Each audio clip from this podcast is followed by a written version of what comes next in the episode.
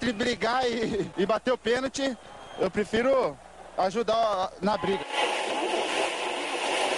Mas a paixão da minha vida é jogar futebol no São Paulo.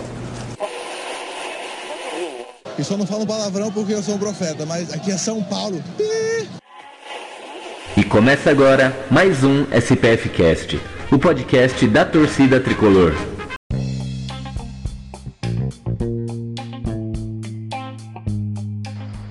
Salve! Começando mais um SPF Cast, podcast da torcida tricolor, começando aqui o programa de número 107. 107 programas já, hein? E vamos falar de São Paulo, vamos falar dessa semana aí, desse do clássico Choque Rei e de tudo que aconteceu durante esta semana, mas antes de começar a falar, só queria queria dizer para vocês aí para seguir o SPF Cast nas redes sociais. Estamos no Facebook, Instagram e Twitter, todos como SPFcast. Você que quer ouvir a gente e não sabe por onde, estamos em todas as plataformas de áudio, de streaming, Spotify, SoundCloud, Deezer, Apple Podcasts, iTunes. Onde você procurar o SPFcast vai estar lá, é só jogar na busca. E é, você pode ser também, você que escuta a gente, você que gosta do nosso trabalho, quer ver a continuidade do nosso trabalho, quer tornar a gente rico, né? Temos aí o nosso programa de sócio, sócio ouvintes, né? Cinco reais por mês aí você ajuda, ajuda a gente a continuar com esse projeto e tem certos benefícios, né? De, de interação com a gente, né? Manda mensagem durante o programa, a gente tem um grupo de WhatsApp onde a gente conversa, informa a pauta de programa faz bolão, sorteio e tudo mais. Então, recado dado. Agora eu vou apresentar a escalação desse, desse programa que tá recheada de craques aí, né? Estamos aqui com ele, Beto Silva, beleza, Beto?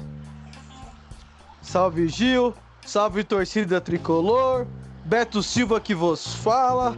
Bora lá, bora falar do tricolor, desse clássico.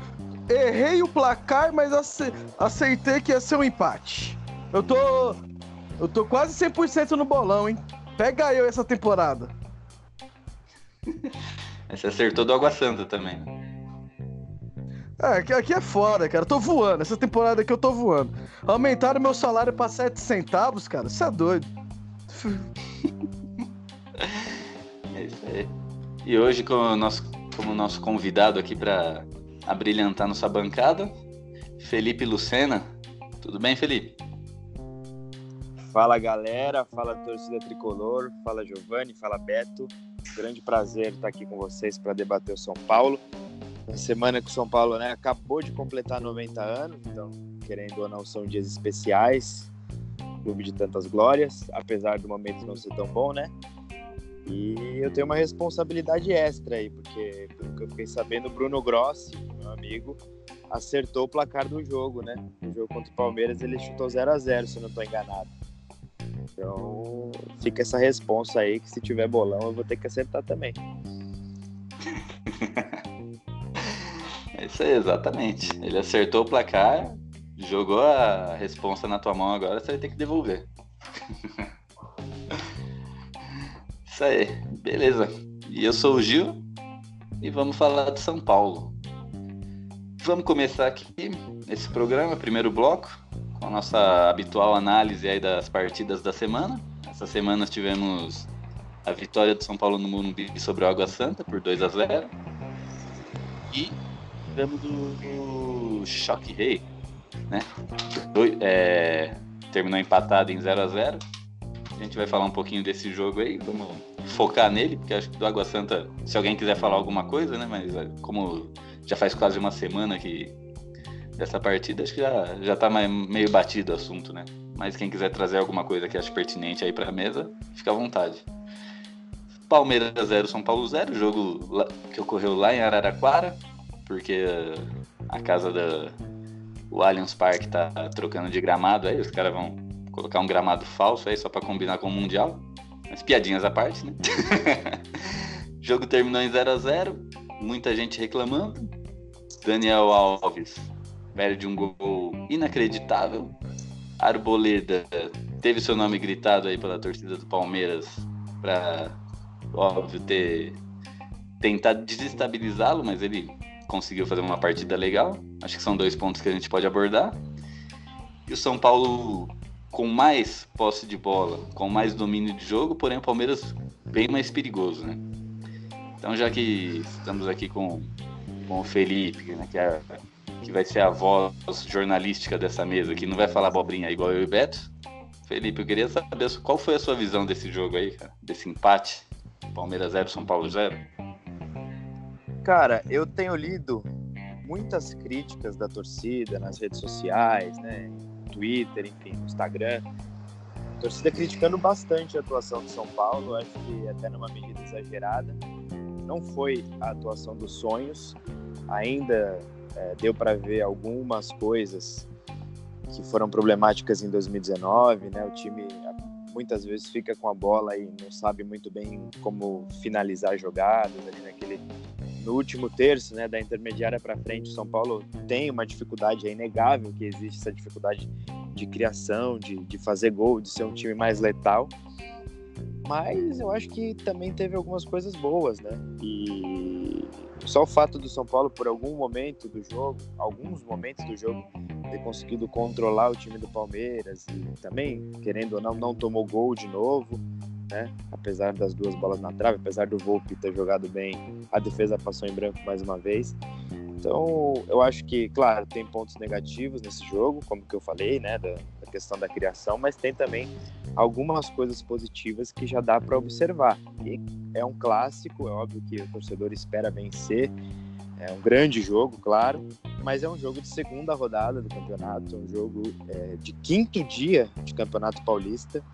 Então, eu sinceramente não esperava ver o São Paulo jogando por música, não esperava o São Paulo dominando o Palmeiras, é, colocando na roda, e nem o contrário, também não esperava o Palmeiras colocando o São Paulo na roda. Então, é, entre coisas positivas e negativas, eu acho que ter empatado por 0 a 0 até que foi bom, porque se o São Paulo toma um dos gols naquela bola na trave, né, do, do Ramires ou do Luiz Adriano, e perde o jogo, eu acho que ia se criar uma tempestade gigante por todo o contexto, óbvio, mas que não, não condiz com a realidade. Acho que é um começo de trabalho, apesar do Diniz estar aí desde setembro, é um começo de trabalho, porque os caras estão voltando de férias. É, só agora ele está tendo tempo efetivamente de treinar algumas ideias é, de fato, com tranquilidade, com o elenco todo à disposição para praticar. O Vitor Bueno, dois jogadores de linha, tirando o Volpe, né? É um é um dos jogadores que manteve uma grande regularidade. Aí, desde o ano passado, cresceu seu futebol com o Fernando Diniz. E sim, ele fez uma partida abaixo do que ele estava apresentando. Mas também não é motivo para sacar o cara. É muito pouco para sacar ele do time. Então, eu que eu falei aqui, o Bruno concordou comigo. Segundo, segunda rodada, se o São Paulo ganhasse, ia ser o time maravilhoso que ia brigar por tudo. Se o São Paulo perdesse, ia ser tudo trabalho jogado fora, treinador não presta, os jogadores não prestam, nada presta. Para mim, o empate foi excelente. Porque é começo de trabalho, começo de temporada. E eu falei aqui, vou repetir. O time que tá começando a temporada, com certeza, não vai ser o mesmo que vai terminar a temporada. Agora é a hora, nos jogos, do Diniz ver se aquilo que ele tá treinando tá sendo colocado em prática. E o que não tá, ele acerta, ajusta. Jogadores que não se adaptaram, no treino eles rendem, no, na hora do jogo não rende, ele vai sacar e trocar ou colocar outros. Essa é a hora. Então, acho que o torcedor tem que ter um pouco mais de calma e tentar tirar as coisas boas, porque é começo de temporada. Um clássico na segunda rodada você mata o campeonato, você mata muita coisa. E o futebol brasileiro, ele é um futebol carente. Um resultado, você pode fazer uma campanha maravilhosa, só que um resultado já põe abaixo tudo que você já fez. Como é começo de temporada, ninguém fez nada, né? É, exatamente. Eu concordo com isso que vocês falaram, mas é, por esse jogo, dá para ver algum, algumas deficiências que vieram de 2019 e já dá aquele aquele frio na barriga de que você olha e fala, puta, né? Não corrigiu. Não corrigiu. E aí? O né? que, que, que, que precisa? Agora eu sei que tá no começo de temporada, mas houve um continuismo, uma continuidade, né? Tanto de técnico quanto de elenco. O São Paulo não mandou ninguém embora. Quem foi embora foram peças que não faziam, não iam agregar no elenco esse ano. Mas certos problemas continuam. É, se pegar esse jogo contra o Palmeiras de ontem e analisar com os jogos do ano passado, realmente houve uma melhora. Né? Isso, da, isso da época Cuca e Diniz, né? Eu acho que o São Paulo, quando a semifinal do Paulista que estava com o Mancini, acho que o São Paulo jogou melhor. Né? Mas era uma outra outro elenco, uma outra forma de jogar. E então, acho que ainda tem coisas que tá deixando a gente com frio na barriga mesmo, falando, pô, não corrigiu ainda. Por exemplo, essa, esse toca, toca, toca no meio e não, não cria, né? Será que não dava para já ter melhorado isso daí? Porque os caras são os mesmos. Era o Hernanes, é o Daniel Alves, na frente é o Pablo.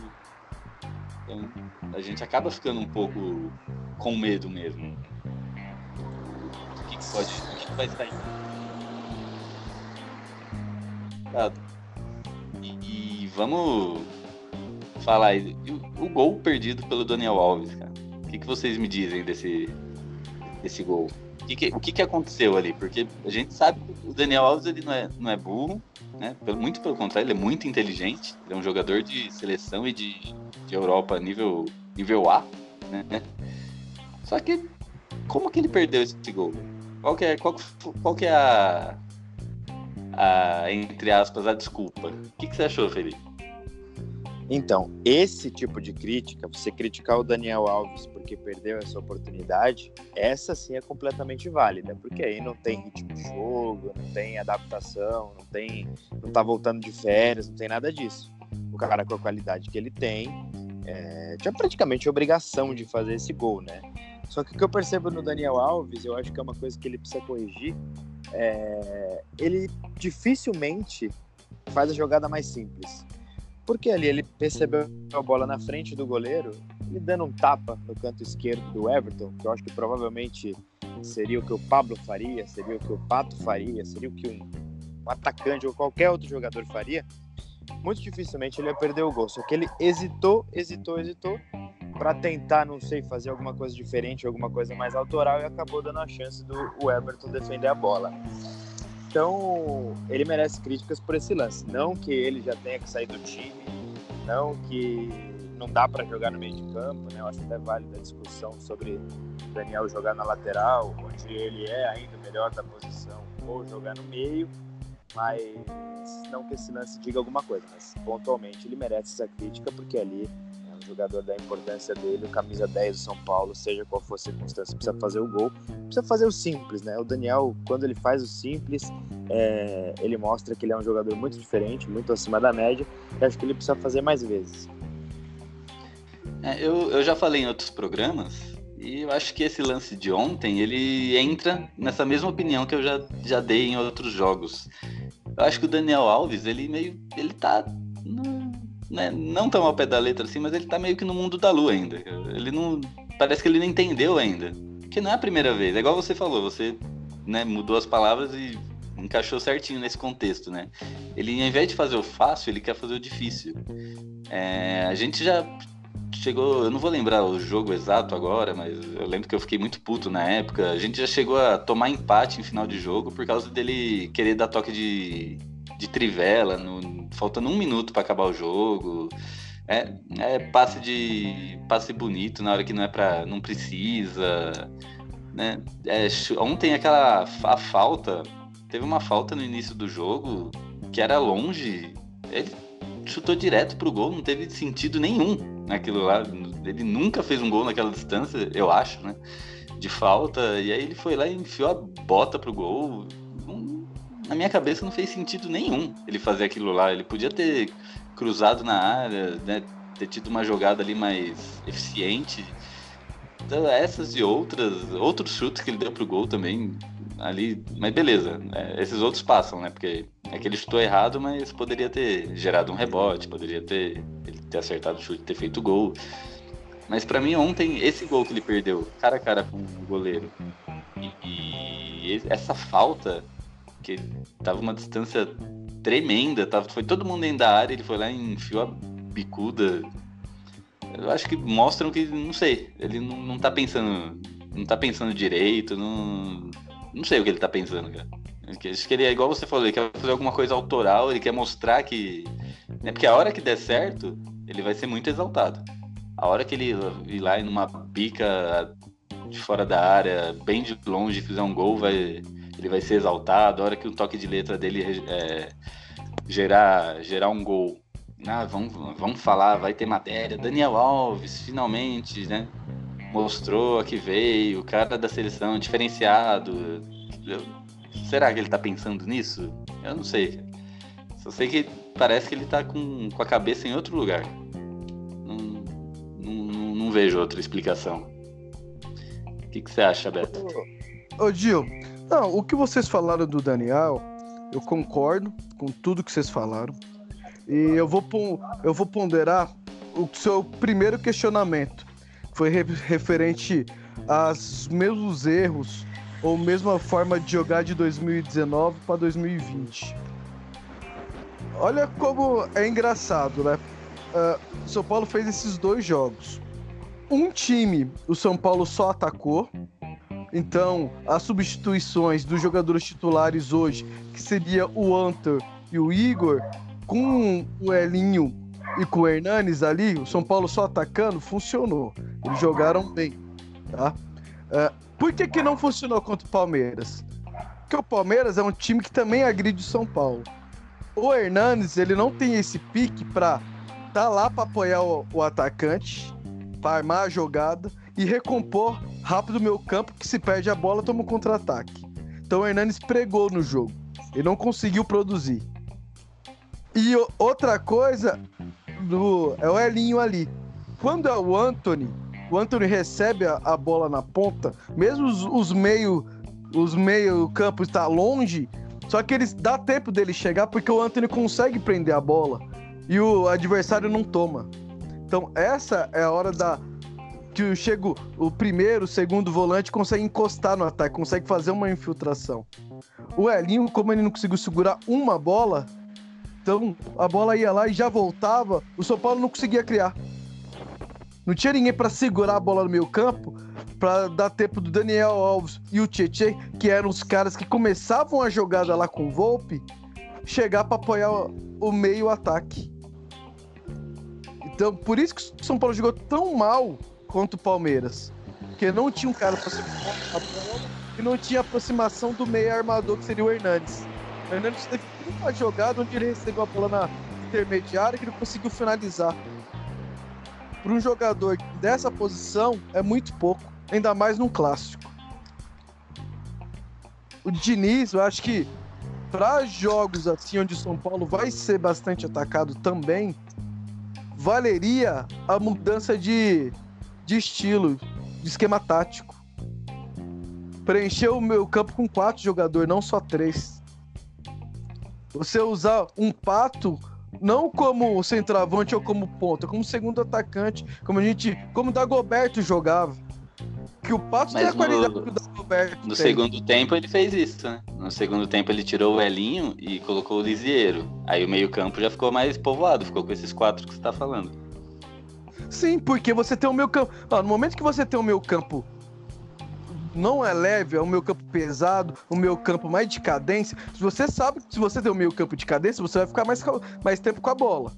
Isso é fato. Mas você não vai conseguir nem acelerar para atacar e nem recompor rápido. Esse é o, é o contra. Então o que, que você tem que fazer? Você povoa mais o meio campo para congestionar e ter mais opção e o adversário não ter tanto assim esse contra-ataque pelo meio vai ter pelas pontas. Mas pelas pontas é mais fácil de você colocar a bola para lateral, por exemplo. Colocar a bola para um escanteio. Porque você ficar um buraco no meio. Porque pelo meio, se a bola, a jogada entra pelo meio, e como o time do Palmeiras estava armado com o Dudu de um lado e o garoto lá, o Verão do outro, dois jogadores rápidos para pegar as costas dos laterais, é muito perigoso, é kamikaze. Então o Palmeiras estava na armadilha e o Diniz estava caindo. Tanto que teve duas bolas na trave aí. Exatamente. E o. E o Arboleda, hein? O Arboleda que na- nas férias fez uma cagada gigantesca, né? Não tem. Acho que não tem desculpas o que ele fez, né? Mas é, São- tomou multa do São Paulo. E aí, segundo jogo, né? Pra, só pra apimentar, o segundo jogo do São Paulo na temporada é contra o Palmeiras na casa do Palmeiras. O que, que a torcida fez? Óbvio, né? Tentou desestabilizar o jogador. Ele teve, teve diversos gritos lá de, de arboleda, o arboleda é nosso, um negócio assim, né? É, desse tipo de coisa pra deixar ele desestabilizado. Ele começou o jogo, teve ali um, um- uma certa desatenção no início, mas o resto do jogo, na minha opinião, achei que ele foi per- perfeito, assim, foi, jogou bem. Né? Que que você, qual a sua visão do, do Arboleda, Felipe? Eu concordo com você. Eu acho que o início do, do jogo do Arboleda, errando alguns passes na saída de bola, né? Eu acho que ele errou os primeiros três ou quatro lances dele né, no jogo, né? Eu acho, tenho quase certeza que isso tem interferência da, do que a torcida do Palmeiras fez, de tirar um sarro, e era algo natural também, né? A torcida do São Paulo também, na partida contra o Água Santa, é, uma parte criticou, né? No caso organizada, a outra parte defendeu. E acho que tem que acabar por aí. Eu acho que o torcedor de São Paulo não precisa dar sequência a, a- a essa perseguição Arboleda, né? Claro que, que ele fez, como você bem falou, foi uma grande besteira, foi uma burrada, é, foi uma estupidez, enfim, todos os, os- os substantivos aí e- e- ou adjetivos cabem para o que o Arboleda fez, né? Foi, foi muito impensado, né? Não pensou nas consequências quando vestiu a camisa do Palmeiras. Mas eu acho que chega, foi multado, ele continua no clube, ele é bom jogador. Não sou favorável à ideia de que deveria demitir o Arboleda, né? Porque ele é uma peça importante do time. E acho que agora o torcedor também é, não precisa ficar toda hora pegando no pé do cara e tirando o cara do sério, né?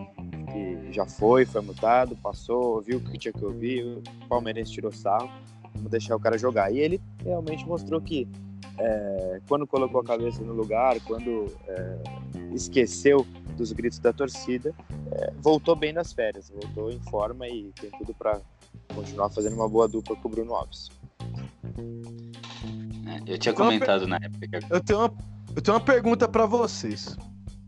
Opa, Ó, é, vocês acham que a torcida do São Paulo deve parar de colo- dar apelidos pros zagueiros? Porque o Maicon tava jogando muito bem até chegar o Good of Zaga. Aí ele cagou. O Arboleda tava muito bem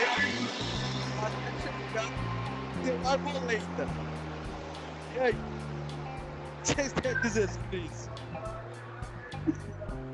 É zica, é zica do apelido pro zagueiro? O que vocês acham? Vixe. Ah, eu, eu tenho a seguinte opinião, que tem uma coisa que eu não gosto, né? Eu, lógico que eu entro na brincadeira e tal, mas uma coisa que eu não gosto é de... Não gosto e não acredito, é superstição. Tem gente que, ah, porque se joga com a camisa 2, aí vai perder. Ah, se não sei o que, a camisa 3 sempre perde. Ah, na, na época que tinha, tava o Rodrigo Caio. Ah, não, a culpa é do Rodrigo Caio. Pô, mas ele tava no banco. Então, mas só dele tá lá. Por isso que o São Paulo começou a perder de novo, né? Então, eu nem, eu nem eu passo a bola pro Felipe, porque eu nem gosto de superstição, né? Não, cara, eu, eu- algumas superstições no futebol são legais, né? O, o Cuca, por exemplo, que acabou de ter uma passagem pelo São Paulo, tem umas que são, que são bem engraçadas, né? É mais folclore isso, eu acho que, claro, o Beto tá brincando, não foi por causa do, do Arbolenda que ele fez essa besteira. Mas se você pensar dentro de campo, Arboleda, é óbvio que não, não fez uma temporada perfeita no ano passado, porque se eu disser isso, facilmente vocês vão lembrar da, da final do Paulista, o gol do Wagner Love, vocês vão lembrar do 3 a 0 do Palmeiras no Allianz, né? Então foram falhas importantes, mas na média ele jogou muito bem, ele é titular incontestável do Palmeiras. né? do, do São Paulo. Olha só, quase que ele vestiu, ele vestiu a camisa do Palmeiras e me confundiu.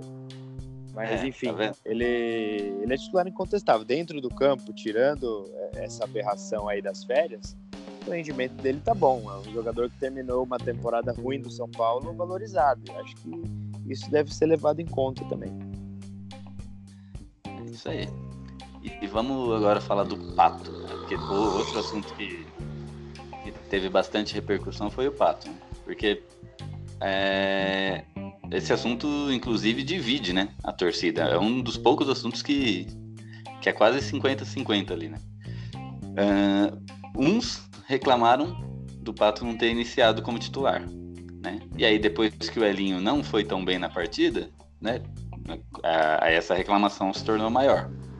E aí, foi lá e colocou o Pato faltando 10 minutos para acabar o jogo. Aí, né, mais reclamação, né? Tipo, não colocou até agora, coloca 10 minutos pra quê? Né? Tipo, por quê? O que, que ele vai fazer em 10 minutos? Agora, Elinho se machucou, né? E, e aí entra a questão: quem vai jogar no lugar do Elinho? né? É, contra a Ferroviária, né? Porque até as informações que a gente tem agora, parece que o Elinho não joga o próximo jogo. E aí, o Pato vai jogar? Talvez não, porque na cabeça do Diniz, o Pato ele é reserva imediato do Pablo, que foi o que ele que as, tro- eh, as trocas que o Diniz está fazendo. Junto a isso, ao Pato, que eu queria falar do Pato agora, eu queria, Felipe, que a, a gente aqui, nós temos um plano de sócio ouvinte, onde a pessoa ajuda a gente com esse nosso projeto independente e com essa ajuda, em troca, é, a gente é, faz esse sócio ouvinte ter uma interação maior com a gente. E um desses sócios mandou uma pergunta para você, e aí eu queria que você escutasse a pergunta dele e respondesse, né? Por que, que eu tô emendando o pato no- no- na pergunta do cara? É porque tem a ver. então você já fala tudo de uma vez. Fala do pato e do- da pergunta do cara que tem a ver com o Elinho. Beleza, manda bala. Pode ser, mano.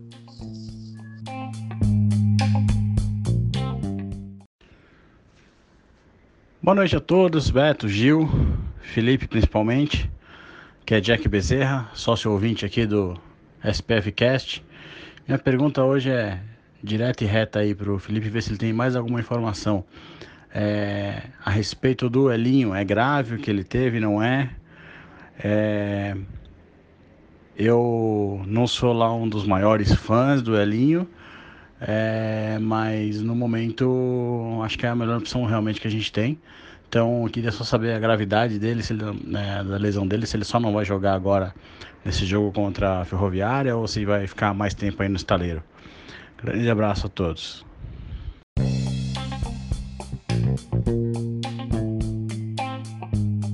Bom, primeiro um abraço aí pro Jack. né? Uma boa pergunta, uma pergunta aí de uma notícia quente, né? Porque hoje, o, hoje na segunda-feira, a gente está gravando esse podcast. O Elinho saiu de Araraquara e veio para São Paulo para fazer exame no pé esquerdo. Ele machucou o tornozelo logo no comecinho do jogo, se não me engano, foi o primeiro lance dele no clássico contra o Palmeiras. O Gustavo Gomes dá um carrinho para travar e o pé do Elinho fica preso no chão.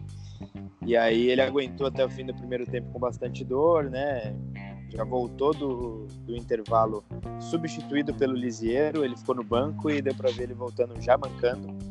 O pé dele inchou, então São Paulo achou prudente fazer o exame para ver qual é a gravidade. Ele não vai jogar esse jogo contra a Ferroviária e possivelmente na segunda-feira ele também não vai estar à disposição. A gente ainda não sabe até o momento que a gente está gravando qual que foi a lesão diagnosticada, né? Isso deve ser divulgado nesta terça-feira.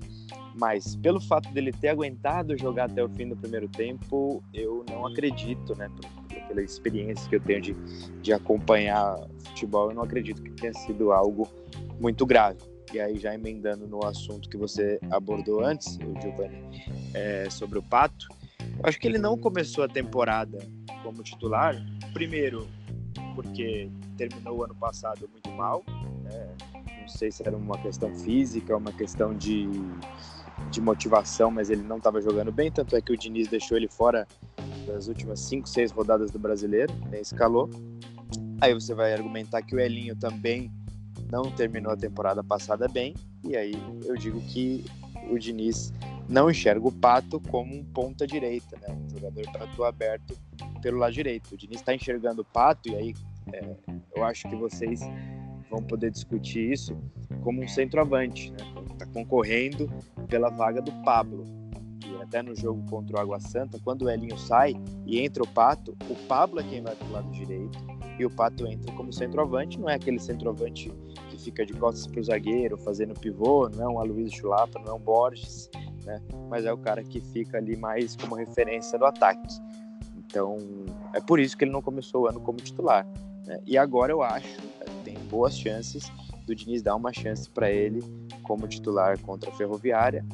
No lugar, né, nessa vaga que abriu pela lesão do Elinho, mas acredito, pelo que o Diniz tem feito nos treinos, pelo que ele tem falado nas entrevistas, para jogar como centroavante. E aí o Pablo abrindo mais pelo lado direito, claro que isso pode variar durante o jogo, mas o Diniz acha que o Pato vai render melhor. A posição para o Pato é como centroavante, apesar de não ser a posição preferida dele, todo mundo sabe. E já emendando a minha opinião, é, eu acho que o Pato não, não serve para ser centroavante, ele vai ter que evoluir, vai ter que se adaptar muito para jogar entre os zagueiros ali, porque ele não consegue, ele, ele tem muita dificuldade é, para jogar ali de costas, para ser acossado pelos zagueiros. Ele saindo da área, tudo bem, mas aí eu acho melhor ter uma referência, né, ter um Pablo ali. Então, o Pato, para mim, ele deveria jogar como segundo atacante, talvez até como um meia, não sei se vocês se lembram do jogo contra o Goiás no Brasileiro do ano passado, que o Cuca colocou o Pato para jogar é, quase como um camisa 10 atrás do Toró, que foi a referência, foi muito bem o Pato. E também na posição que ele gosta, né, que é aberto pelo lado esquerdo, ali onde joga hoje o Vitor Bueno. Mas nessa posição ele vai ter que marcar mais do que ele gosta de marcar e ele vai ter que tirar a vaga do jogador que hoje talvez seja o mais efetivo, o melhor jogador que o São Paulo tem no momento, que é o Vitor Bueno. Então, se eu acho que tem vaga para o Pato hoje, no time de São Paulo, na atual configuração, acho que não, porque ele não vai jogar pelo lado direito. Acho que ele pode jogar como um segundo atacante, e aí sim, sem o Elinho, com o Pato, mas não na mesma posição do Elinho, jogando ali junto com o Pablo. É isso aí. E já aproveitando que a gente já tá falando aí da. É, dando pitacos sobre a configuração do jogo do próximo jogo, eu vi que você postou no seu Twitter, aí se você quiser comentar aqui, sobre três jogadores que, que foram separados, tal, que talvez não joguem o próximo jogo tal.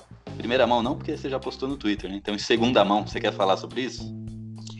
É, a gente sabe que o, que o Diniz e a comissão técnica é, cogitavam para esse terceiro jogo da temporada Uh, talvez, dependendo de como o elenco reagisse aos dois primeiros, poupar alguns jogadores, né, para rodar o elenco, para descansar, quem tiver precisando descansar. É, ainda não teve nenhum treino tático, ele ainda não ensaiou o time que vai jogar contra a Ferroviária, então a gente não sabe é, o que está na cabeça dele. Na coletiva também ele falou que pode poupar ou pode não poupar. O que a gente tem de informação no fim dessa segunda-feira que a gente está gravando, talvez quando você estiver ouvindo, a gente já saiba o time titular que o Diniz vai escolher, mas a gente sabe que o Juan Fran, o Hernanes e o Bruno Alves foram os três jogadores de linha que foram titulares contra o Palmeiras é, e treinaram hoje junto com os reservas. Né? Então, são três jogadores que começaram a semana numa programação diferente. E talvez, né, não é uma informação confirmada, é algo que a gente está é, deduzindo, né, por ter uma programação diferente, talvez sejam esses três, o Juan Fran e o Hernanes, que são jogadores de idade já mais avançada, e o Bruno Alves, que aí talvez seria para dar uma, uma chance para o Anderson Martins pegar um ritmo de jogo, porque o Anderson se apresentou bem das férias, né, voltou bem, está sendo elogiado. Talvez sejam esses três poupados aí, além do Elinho que vai ficar fora.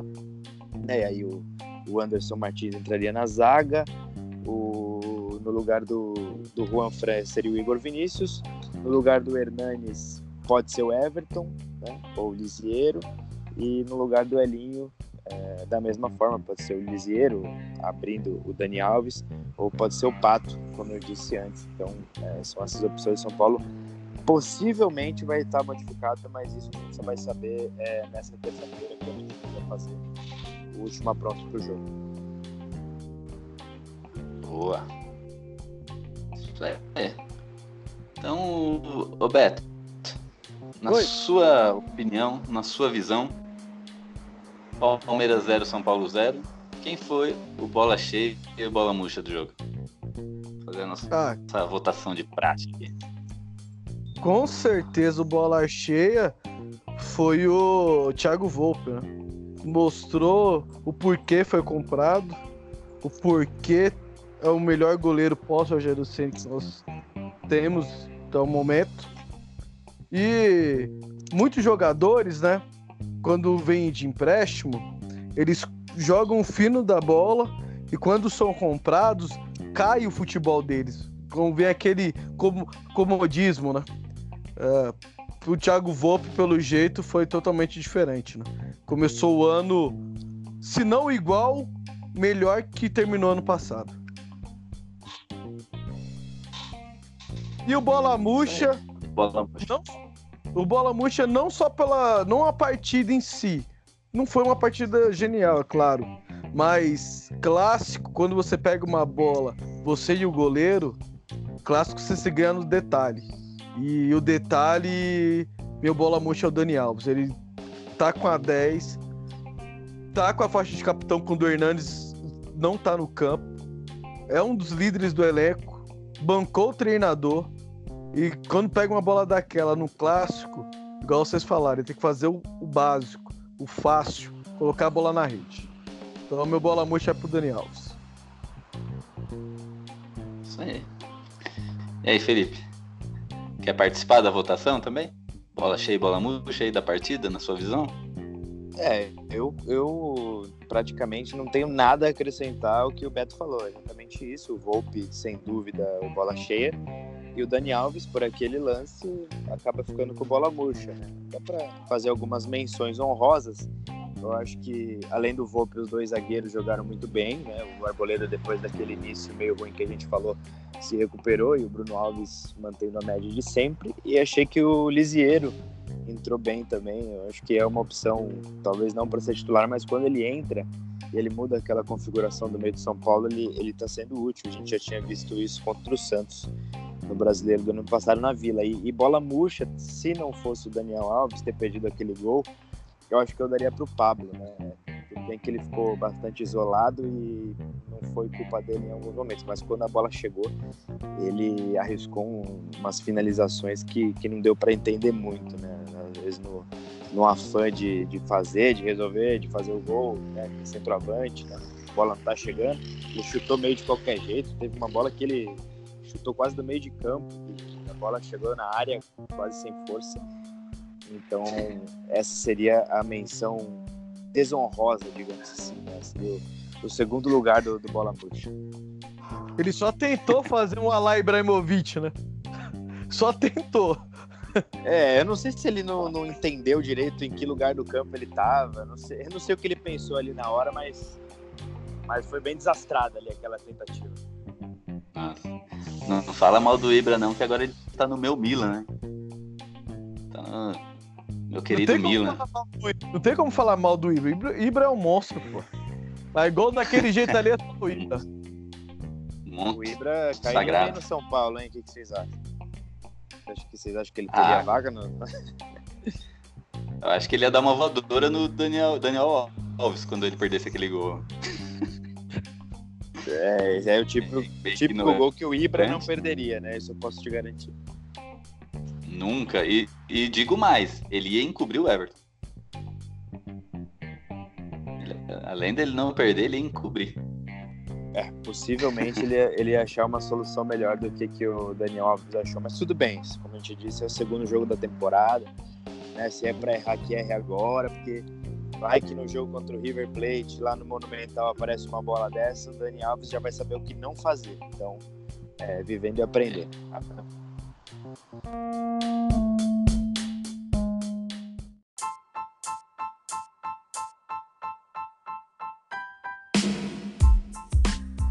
É isso aí. Então agora vamos passar aqui para segundo segundo bloco aqui do nosso programa. A gente tava, a gente está falando muito sério até agora, né? Análises aí, estatísticas e tudo. Deixa eu pôr um pouco de de junk food na mesa aqui, né? Então, vamos falar um bobeira um pouco. Aqui, o, o SPF Cast, a gente segue, né? Os memes da internet aí, né? De vez em quando, só para ter uma graça para gerar discussão. Sabe aqueles assuntos inúteis que não levam a nada, mas é legal discutir? Né? Na, na semana passada, o Bruno, ele, a gente colocou ele para fazer os 10, os 10 não, o time de São Paulo da década, né? A gente colocou essa, ele nessa sinuca de bico aí. Mas essa semana teve um meme diferente aí, né? O pessoal começou a postar no Twitter, não sei se vocês fizeram, né? Se fizeram eu perdi. Opiniões impopulares. Né? São aquelas, aquelas opiniões que é, realmente a gente tem e que ninguém gosta de ouvir. E aí eu postei as minhas cinco opiniões impopulares do São Paulo, né, referentes ao São Paulo. Eu vou falar cinco aqui. Eu queria que vocês, a princípio, dissessem sim ou não, se concordam ou não. E aí depois a gente discute sobre, sobre alguma delas. E depois eu quero ouvir alguma de vocês. Beleza? Beleza. Manda bala. Fechou. Ó, as minhas cinco aqui, né? Podem me xingar tranquilo. Que, que, teve gente, que teve gente que me xingou foi brincadeira. Me chamaram de modinha. É por isso que o São Paulo tá nessa merda, porque tem torcedores assim. a culpa é minha. Mas vamos lá. A cinco, a primeira, primeira opinião impopular. O Zete foi melhor que o Rogério embaixo das traves. Concordam, sim ou não? Não. Vi, eu vi pouco o Zete jogar, mas eu não concordo. Beleza. Segunda. Luiz Fabiano é mais ídolo que a... Luiz Fabiano é mais ídolo que amoroso. Concordam? É que depende. Se falar ídolo pra torcida, ídolo em títulos, é complicado você falar ídolo. Porque eles têm as suas representatividades. Mas o Amoroso poderia ter ficado mais no São Paulo para fazer uma história maior. Né? Ele ganhou e preferiu ir para Europa. E não eu retornou. Vou... Eu vou concordar. Eu acho que o Amoroso talvez tenha sido mais importante, né, para os títulos, isso é inegável, né, no Libertadores e do Mundial, mais importante, em títulos mais importantes, mas acho que o Luiz ele é mais querido e identificado com a torcida de São Paulo, porque é, passou mais tempo no clube, foi durante muitos anos, é, várias, durante várias temporadas foi o artilheiro e muitas vezes o, o, jogador que salvava o São Paulo, né? E acho que basta a gente ir no Morumbi e ouvir a torcida gritar o nome dele que a gente percebe que, que é, são poucos que conseguem incendiar o Morumbi do jeito que o, que o Luiz Fabiano consegue. Exatamente. É diferente. É diferente. Uh, Terceira, como vocês são mais novos que eu, talvez vocês não tenham a mesma opinião nesse, nessa aqui, ó. O time da década de 80, tecnicamente, era melhor que a de 90. Que o time de 90. Né? Só que ganhou menos que o de 90. Entenderam? Eu me enrolei aqui, né? O time da década de 80 era melhor que o de 90. Ponto. Tecnicamente, não em títulos. Concordam ou não? É, nenhum dos dois é muito da minha época, né? Vou falar pelo, pelo, pelo pouco que eu vi. O de, o de 80, da década de 80, a gente tá falando dos menudos, né? Isso. É... Time que tinha Miller, Careca, é. Silas. É, era, era um. Eu vou concordar que pode, pode ser um time mais técnico. Mas melhor eu acho difícil, cara, ser melhor. Melhor é quem ganha, né? Melhor do que o time do melhor do que o time do Tele, porque não é, é não é só ganhar, né? O time do Tele também dava show, apesar de não ter é, 11 jogadores muito técnicos. Né? Então, eu acho que bom, mais técnico, vai. Os menudos podiam ser um time, principalmente o ataque, a defesa também, mas principalmente do meio para frente, mais técnico, mas melhor, acho que não. É. Tinha Oscar e Dario Pereira também. É, depois que eu falei do ataque, depois eu lembrei que era Oscar e Dario a defesa. A melhor dupla é, de zaga. É, é bem mais técnica que, que a de, dos anos 90. Hum. Mas o time em si, é, aquele esquadrão que o Tele montou era competitivo, era vistoso, né? E não era muito da minha época, mas eu procurei já assistir muitos jogos e realmente era impressionante. Aquele time dava gosto. É isso aí. aí. Precisa, você viu só por de... vídeo também, né? Você também é não, mas, eu, mas, mas, não precisa de acrescentar. É só você ver os nomes. Uma coisa é eu chegar e falar que o Pato, tecnicamente, é melhor que todos os atacantes do São Paulo hoje. Não quer dizer que ele é o melhor, que tá sendo mais efetivo, mas tecnicamente ele é melhor que todos os atacantes de São Paulo. É isso. E acho que o time da década de 90, só, só um adendo, tinha um jogador no, no momento, né? Um jogador de um tamanho espetacular, que era o Raí, né? Ele fazia gols em jogos, em todos os jogos decisivos. Muito jogo ali. todos os clássicos, todas as finais, praticamente, que você buscar, tem um gol do Raí, tem um lance decisivo. Então, um cara com essa estrela, com esse tamanho, com essa personalidade também faz muita diferença. Isso aí. Agora, essa aqui me xingaram muito, porque você mexe no, no romantismo que o São Paulino tem, né? Por um jogador aí, ó. Eu escrevi que o Kaká foi maior que o Careca na Itália.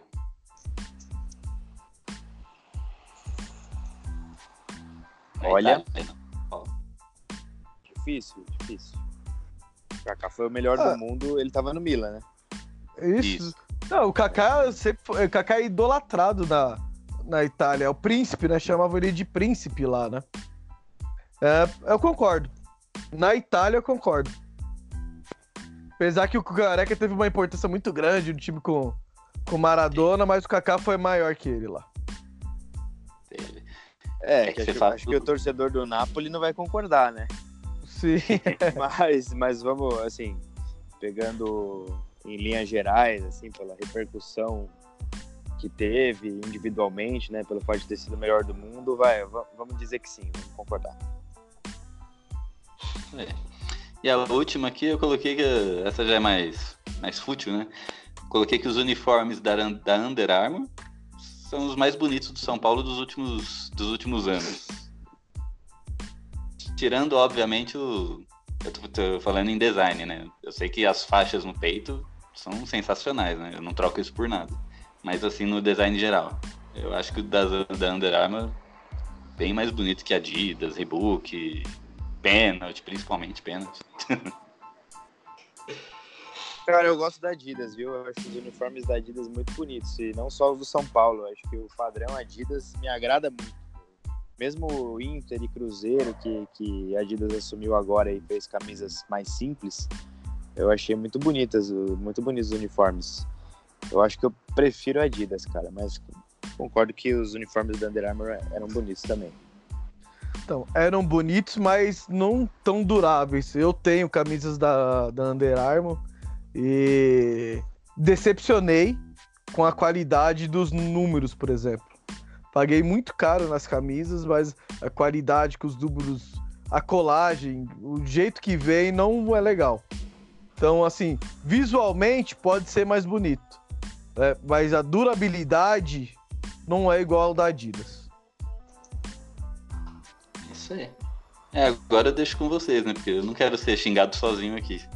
Vocês têm aí alguma, alguma opinião impopular aí que vai mexer com o âmago de alguém? Cara, eu acho que eu tenho uma que vai dividir opiniões aí. Bastante gente vai concordar Opa. comigo, mas mas acho Quem que isso divide concordar vai xingar. É, é isso, exatamente. É, é, são extremos. A minha opinião impopular é que o Reinaldo é um bom jogador e é um dos melhores jogadores da posição no país. E em alguns momentos, principalmente em 2018, mas em alguns momentos de 2019 também, ele foi o melhor jogador do São Paulo. Acho que o São Paulo tem um bom lateral esquerdo e que às vezes por ele ter caído meio que no folclore, de ser um cara muito brincalhão, né? Eu acho que ele não é valorizado como deveria, também pela primeira passagem que ele teve, que foi ruim, também ficou com uma imagem que algum torcedor, alguns torcedores não conseguem esquecer.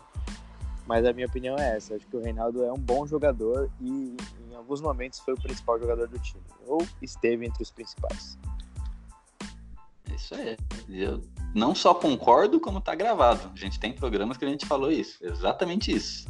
Uhum. Ele é um, do, melhores jogadores na posição, né, em certos momentos. Ele foi o melhor, um dos melhores na posição no Brasil, hein? E certa vez apareceu, acho que a gente comentou isso, quando certa vez apareceram uns boatos de. Na verdade, não foi boatos, mas algum meio de comunicação falou Reinaldo caberia na seleção, né? Tipo, no banco. É, e a gente entrou nesse assunto. E eu disse que de, é, dependendo de quem tava lá, caberia fácil. Não, fácil também não, né? mas tipo, tinha lugar sim. Né? Tinha. Dava para testar, levar ele para testar, para ver como que, que, ele ia reagir, como é, ele ia se adaptar.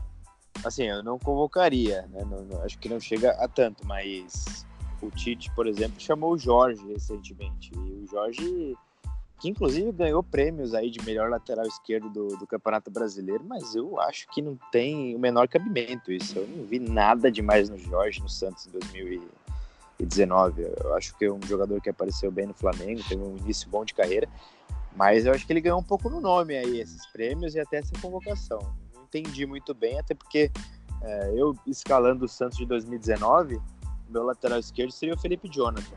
É, sei que aqui é um programa sobre o São Paulo, mas falando sobre laterais é, em geral no Brasil, acho que o Jorge, é, muita gente coloca o Jorge e o Dodô na frente do Reinaldo, né? Mas em 2019 é, isso não se confirmou, eles não jogaram mais que o Reinaldo. É isso aí. Ah, mas sabe o que é o mais engraçado? O mais engraçado é vocês tentando entender a CBF. Vocês são os brincalhões mesmo.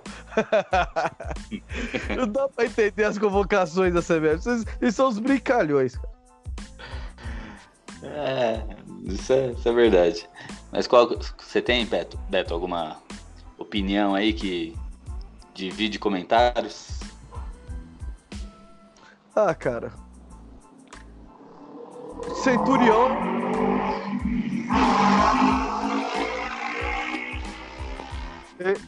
essa aqui é pra lembrar o Will. O Centurion é maior que o Anthony.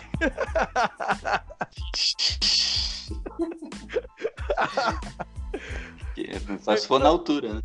É, pra, pra quem não tem referência, escuta os primeiros programas aí de 2017 da SPF Cash que vocês vão ter uma referência do que eu tô falando. É. Tinha, tinha um cara aqui que era fanático pelo Centurion. Cara, eu, eu gostava do Centurion também, achava bom jogador, cara. Em determinado momento ali, é, quando ele jogava com, com o Balsa como centroavante, né? Fez aquela partida muito boa contra o Toluca na Libertadores. Em alguns momentos até com o Osório também. Ele era um cara que em alguns momentos se destacou ali no time de São Paulo. É que ah, também tem, tem, tem um extra-campo complicado, né? O Centurion também não se firme em nenhum lugar muito por causa disso. Mas ele não é essa piada toda que muitos torcedores tratam, não. Agora, se ele é maior ou melhor que o Anthony, não sei. O Anthony é uma prata da casa, né? já foi campeão da Copinha. O Centurion não ganhou nada pelo São Paulo, né? Querendo ou não, uma Copinha é maior que nada. E eu acho que o Anthony também tem uma margem de, de crescimento se ele ficar no São Paulo. E se ele não ficar, com certeza ele vai render um bom dinheiro para o clube. Né? Coisa que o Centurion não fez, fez o oposto, né? Fez o clube contrair uma dívida aí com, com o Vinícius Pinotti, que é, eu nem sei se já foi paga, eu acho que está sendo paga é, em parcelas, ainda não, concluída. Certo. Então é isso aí. E uma coisa que a gente não pode deixar passar em branco aqui é que essa semana nosso querido tricolor paulista completou 90 anos, né? 90 anos aí de glórias e tradições. Tem gente que, que torce o nariz, que fala que ah, a data de fundação do São Paulo é 35. Teve gente que não aceitou essa mudança, né, mas né, vai ter que aceitar, porque se o próprio São Paulo aceitou, se o próprio São Paulo registrou, tá lá. E os, a comunicação de São Paulo tá de parabéns. Teve um vídeo que eles fizeram no, na SPTV, SPTV, SPFC TV, que lágrimas nos, nos olhos aí, né? Muito bom. E eles fizeram um podcast, vocês chegaram a ver? São Paulo fez um podcast pra. Né, não vai concorrer com a gente, né? A princípio. Mas eles fizeram um podcast aí que vai ser. que é temático, que vai contar a história do clube. Vai, então vão ser vários episódios contando passo a passo ali a história do clube desde a sua fundação até os dias de hoje. E eu escutei o primeiro já, sensacional, né? Explicam coisas ali, detalhes né, da, da fundação de São Paulo, coisas que eu nem sabia, que o São Paulo quase teve a cor azul. Também não sei se vocês já ouviram falar disso. E eu recomendo, podcast sensacional, né? Só tem um episódio por enquanto, mas se seguir nesse, nesse padrão, nesse ritmo aí, vai ser maravilhoso. Né? É, bem E- legal mesmo. E... Cê- É uma, Pode forma falar. de, é uma forma de aproveitar o, a enciclopédia que é o Michael Serra, que é o historiador de São Paulo. Vocês devem conhecê-lo. É, das ele, redes ele sociais, mesmo né? participa. Ele é, cara, é impressionante o- a quantidade de informação que ele tem, a quantidade de, de, de material histórico, enfim, ele é realmente um fenômeno nessa área. E o São Paulo, fazendo um podcast, consegue aproveitar um pouco né, dessa capacidade que ele tem. Ele também produziu alguns materiais em, em e-book também, que são, são bem legais. É, tudo bem caprichado, tudo, tudo muito informativo. E a comunicação de São Paulo faz um trabalho muito bom, né? Meio a um momento conturbado aí do clube em praticamente todas as áreas, é uma área que, que se destaca e na SPFC TV também o, o Ângelo Martins, o Felipe Pirolo, todo o pessoal lá é, faz um trabalho sensacional e dessa vez foi diferente. A comunicação de São Paulo está de parabéns. Porém, o marketing, nota zero, como sempre. né? Não fez nada, não teve uma ação, pelo menos até agora. E se não teve até agora, provavelmente não vai ter, né? Não teve um, um, um brinde vendido, não teve nada. Nada, nada, nada. Então, eh, exaltamos quem merece, mas também vamos cobrar quem, quem tá deixando a desejar, né? Eles estão de pré-temporada, pô. Eles estão de pré-temporada. Estão fora de Então, forma é. ainda, por isso. Vocês sabiam que o São Paulo quase teve a cor azul? Pra, pra mim, essa foi nova. É, para mim foi, foi novidade também, não sabia. né? E eu vou ouvir, é- eu, não, eu não ouvi ainda o, o podcast, eu vou ouvi-lo. Ouça, mas já vou dar um spoiler aqui, porque não tô nem aí. O... Na verdade, o São Paulo é a fusão de, de dois times, né? Que é o Paulistano e o e Atlético das Palmeiras lá, né? E o Paulistano era vermelho e o e o Atlético das Palmeiras era preto. Então, São Paulo tava lá no papel que ia pegar em homenagem, pra, tipo, homenagear cada time referente à sua fusão. Só que dentro dessa fusão tinha o São Bento, né? Não é o São Bento de hoje, né? Um outro São Bento. Acho que é a Associação São Bento, Atlético São Bento, alguma coisa assim. Que era azul.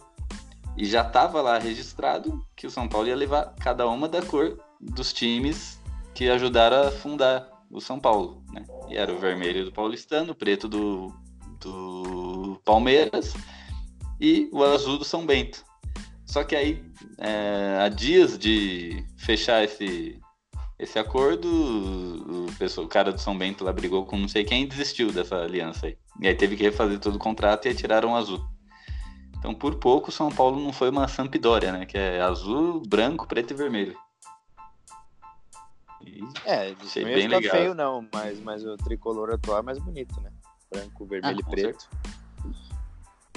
com certeza. É o, o branco que, que os dois times tinham, né? O Paulistano e a Associação Atlética das Palmeiras. O Paulistano era branco e vermelho. A Associação Atlética das Palmeiras era branco e preto. E aí ficou o branco dos dois e uma faixa em homenagem a cada um. É, talvez, talvez uma das histórias de, de confecção de, de símbolo, de camisa, né, de, de identidade do clube mais legais que tem no futebol brasileiro, porque tem um significado por trás, né? Tem, e, e legal que é, é tão significativo que as, as listras de cada time eram na horizontal. Porque se você olhar o uniforme do, do paulistano, ele era todo branco, mas eles, naquela época eles usavam um cinto, né? No short lá. E o cinto era vermelho. Então ele era todo branco com cinto vermelho. E o, a, a Associação Atlético das Palmeiras lá era um, tinha uma faixa no peito preta. Então as duas eram na horizontal. Aí eu, eu, queria ver se tivesse o São Bento, que o São Bento eu olhei o uniforme era azul na vertical, né? Se eles iam. como que eles iam ser? É pôr tudo na horizontal ou verticalizar só o azul, né? Mas é, como não ocorreu, então só fica na, na imaginação, né? Bem legal, achei bem legal a história. Escutem, tá bem legal e não vejo a hora de sair o segundo episódio. E mudando de assunto agora, vamos aproveitar nosso jornalista aqui no programa. Vamos falar aí de idas e vindas, né? Que semana passada é, teve muito forte aí um assunto do tal de Juan Iturbe, né? Que até agora ninguém, ninguém confirmou nada, a gente só tem boatos dele. E o Jusilei indo para o Vasco, né? Eu queria, Felipe, aproveitar sua presença aqui para falar desse do que ocorreu aí, né? De, se você tem alguma informação, como é que tá, se são só boatos. Né? Do Jusilei a gente sabe que, que inclusive, acho que tá lá já fazendo exames, né? Mas desse Turbi aí, até onde a gente sabe, só boatos, né? Nada confirmado por ninguém, a não ser jornalistas é, estrangeiros aí. É, eu acho que eu vou falar aqui o mesmo que o Bruno deve ter falado semana passada. É, que o São Paulo recebeu a, o nome do Iturbe, né? É, e todas as condições que, que teria para contratá-lo por empréstimo com opção de compra. Só que o salário é muito alto e São Paulo também não se animou muito com o jogador, né? Essa é informação que, que eu tenho e que eu sei que outros setoristas, pessoal que está lá no dia a dia de São Paulo tem.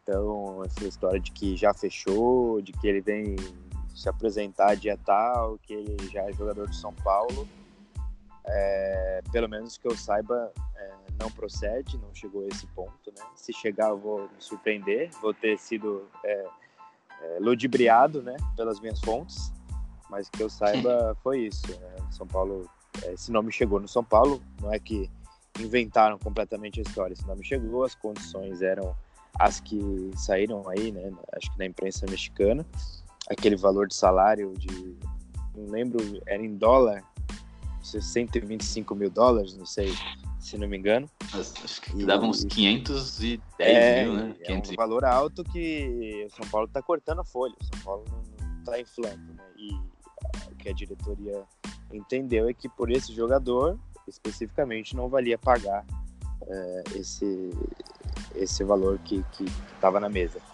Enfim, é, que eu saiba, não deve vir. Se ele vier, eu vou ficar um surpreso. E sobre o Jusilei, nessa segunda-feira a gente não teve, é, pelo menos até eu começar a gravar aqui com vocês, nenhuma novidade em relação a, ao Vasco, mas o que eu sei é que ele tinha recebido três propostas, duas eram de fora e essa do Vasco. E ele preferiu continuar no Brasil, né? Achou que seria mais vantajoso para a carreira dele, para retomar a carreira dele, jogar no Vasco da Gama. O São Paulo é, também entrou num acordo, palavrão acordo, para pagar ali mais ou menos metade do salário dele, enquanto ele ficasse emprestado para o Vasco até o fim do ano. E aí, é, acho que tem alguns detalhes ainda para se resolver, por isso que não foi ainda é, anunciado até onde eu vi, né? Mas deve ir para lá mesmo, a não ser que tenha uma reviravolta algum desacordo aí. Mas no São Paulo, o dificilmente vai ficar, porque não indo para o Vasco, ele vai para outros times, né? É, ele tem outros times para ir e ele sabe que no São Paulo ele não vai ser aproveitado. E dos jogadores que estavam emprestados e voltaram e estão em busca de, de novos destinos, né? É, o Everton Felipe já foi apresentado no Cruzeiro, foi emprestado para lá. É, o Trellis, é, ele é louco para ficar no São Paulo, ele quer muito ficar no São Paulo. Eu acho até que ele poderia ser útil, mas o São Paulo quer emprestá-lo para também aliviar um pouco a folha, né? Porque se o time que contratar o Trellis agora paga pelo menos uma parte maior do salário. É, ele recebeu uma oferta do Independente Medellín e não deve dar negócio porque as condições não agradaram nenhuma das partes. E o Paulinho Boia está em negociação com o Cruz Azul do México, também deve ser emprestado. Aí vai faltar, além do Trellis, a gente saber o destino do, do Araruna e do Jonathan Gomes, né? Porque o Léo Natel a gente sabe que no meio do ano vai para o Corinthians. Se eu não esqueci ninguém, é esse pessoal aí que que está em negociação no momento.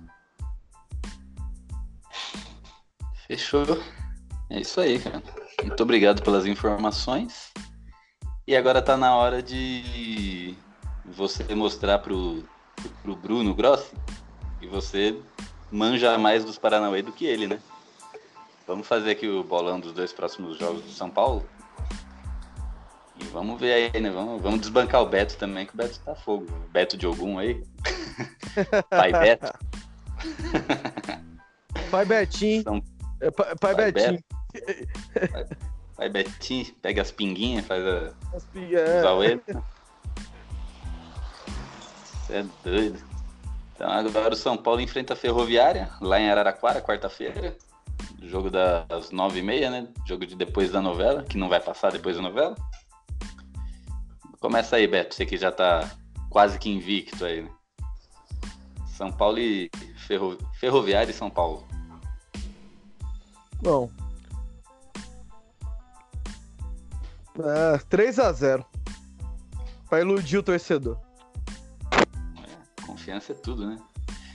E o jogo da segunda-feira, que não vai ser final de semana, vai ser segunda-feira, São Paulo e Novo Horizontino. É Novo Horizontino, é, né? Isso, Novo Horizontino. São Paulo e Novo Oito. Horizontino, 8 horas da segunda. 8 horas na segunda-feira. Já, já engata esse aí também, que é- que já aproveitando a gente vai gravar na terça. Segunda-feira vai ter jogo, então a gente grava na terça pra aproveitar e já falar desse jogo. Ou grava Ó. assistindo o jogo. Ou, ou grava assistindo o jogo e tomando cerveja. É, isso é uma boa ideia. Uma ótima ideia. Qual São é? Paulo. 1x0, jogo da ressaca esse aqui. Jogo da ressaca. Isso aí. E você, Felipe? Ferroviária e São Paulo e São Paulo e Novo Horizontino. Qual é o seu palpite aí? Rapaz, eu falei que, que o Bruno jogou uma responsabilidade pra cima de mim. Eu sou meio ruim de palpite. Mas eu vamos dizer que o São Paulo contra a Ferroviária vai, vai mudar algumas peças no time. O campo lá é pesado, o pessoal já não gostou, vai estar fora de casa, então eu vou num palpite meio pessimista de 1 a 1 E o da segunda-feira contra o Novo Horizontino, aí sim a recuperação no Morumbi, aí 3 a 0 Aí sim. E eu vou de Ferroviária e São Paulo. 1x0 pro São Paulo. E o jogo da segunda-feira contra o Novo Horizontino. 2x0 tricolor. E dessa vez eu vou acertar. É, saiu, saiu do 1x0? Os seus palpites eram só 1x0 esse ano? Mudou? É porque é, estatisticamente 1x0 é o, é, o, é o placar mais repetido durante o ano. E aí eu quase ganhei um bolão valendo camisa, postando o ano inteiro 1x0. É, o São Paulo de, de 2019 dificilmente fazia mais de um gol por jogo, né? Terminou a temporada com uma média menor que um gol por jogo. Então, esse seu palpite aí, é, se você falasse só 1 a 0 você ficava perto de acertar, né? Desde que o São Paulo ganhasse, né? É, então. O problema é que São Paulo empatou, e- empatou e perdeu muito. Senão É, eu tinha levado exatamente. esse bolão. Mas as vitórias que aconteceram, acho que o 1 a 0 foi o placar mais frequente. Não tem uma não tem essa estatística, mas provavelmente. Isso aí. E Felipe, queria agradecer aí sua participação com a gente, agregou muito o programa. É sempre bom ter uma visão diferente, uma opinião diferente, é, inclusive profissionalmente, né? Porque a nossa opinião, minha e do Beto aqui, é de é emocionada, né? De é opinião de torcedor. A gente hoje xinga, amanhã tá, tá amando o mesmo jogador. né? E então, cara, obrigado pela sua participação. As portas estão sempre abertas aqui. O dia que você quiser, o dia que estamos aí, a gente precisa. Vamos marcar um programa aí com os, os setoristas, né? Você e o Bruno, para já gerar aquele, aquela, aquela mesa redonda aqui. E aí eu queria que você né, desse um, um parecer final aí, desse também seus contatos, onde o pessoal te acha aí, né? Seus, suas redes sociais, seu telefone, seu RG, o que mais você quiser quiser falar aí, fique à vontade. Tem seus minutos agora. É, vamos começar pelo final. É, antes que eu, que eu fale um monte de coisa que esqueça, mas nas minhas redes sociais, Nas minhas redes sociais, quem não me segue ainda pode seguir no Twitter, é o arroba Felucena, com dois L's. E no Instagram, que eu estou fazendo há pouco tempo, uma nova forma aí de me comunicar com a galera, é Felipe com dois L's ponto Lucena. Então, essas são essas redes sociais. Uh, agradeço imensamente uh, o convite, a lembrança de vocês, o espaço que vocês abriram. É sempre muito legal uh, trocar ideia com as pessoas que consomem a nossa informação, que, que são os torcedores, né? Afinal, é para vocês, torcedores, que a gente escreve, é com vocês que a gente se comunica. E é sempre bom saber o que vocês estão pensando, como vocês estão acompanhando o nosso trabalho e o que vocês acham da razão do nosso trabalho, que é o São Paulo. Então, muito obrigado. É, espero vir mais vezes. Vou iniciar uma campanha para vir junto com o Bruno né, na próxima. Que, para quem não sabe, é meu, meu grande amigo de faculdade. A gente já trabalhou junto na Gazeta Esportiva e trabalhou junto também aqui no Lance.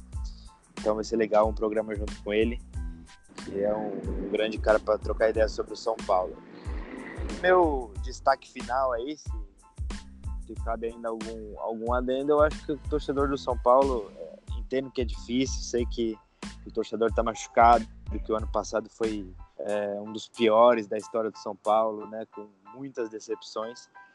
É, mas eu acho que o São Paulo tem um elenco bom. O São Paulo apostou esse ano na continuidade né? Por mais que é, muita gente tenha restrições ao Fernando Diniz e eu também tenho as minhas, mas o São Paulo fez o que não vinha fazendo, fez o que faltava fazer né, em todos esses anos de, de, fila, que é manter um treinador, manter um elenco e apostar é, em uma ideia por mais tempo.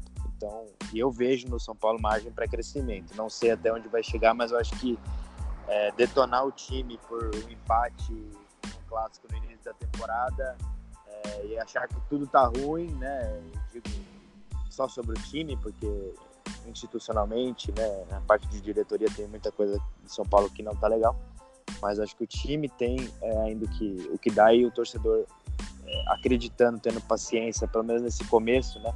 Pelo menos esperando o time é, mostrar que não vai dar certo para poder criticar, para poder descer além. Acho que o torcedor ajuda mais. Então, é isso. Desculpa se eu me alonguei e tamo junto. Obrigado mais uma vez. Foi um prazer falar com vocês. Opa.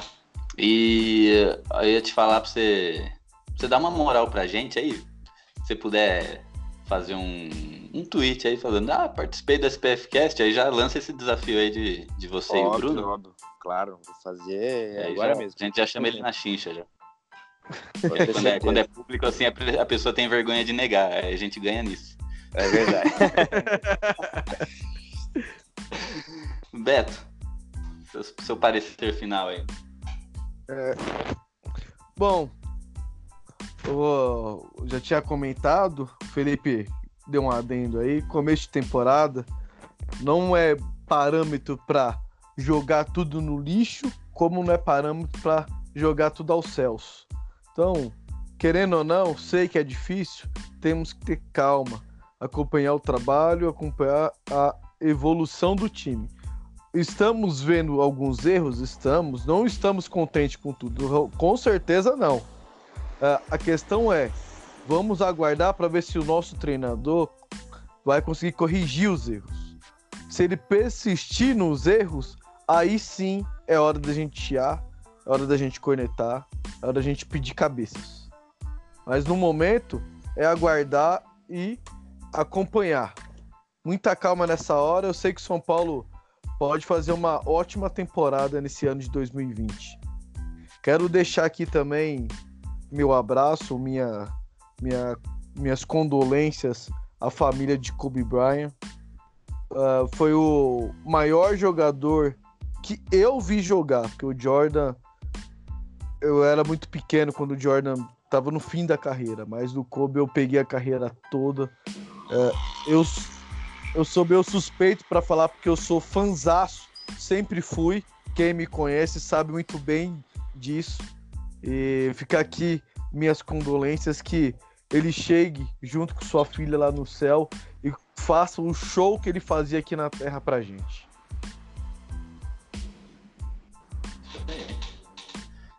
Exatamente. Faço das suas palavras as nossas. E, e, e é isso aí. Eu já queria agradecer vocês, queria agradecer você que está ouvindo por mais um programa aqui. Já chegamos na, nos, nos 107, né? Programa pra caramba. Valeu você que tá com essa paciência aí para ouvir a gente. E até a próxima. Semana que vem tem mais. Né?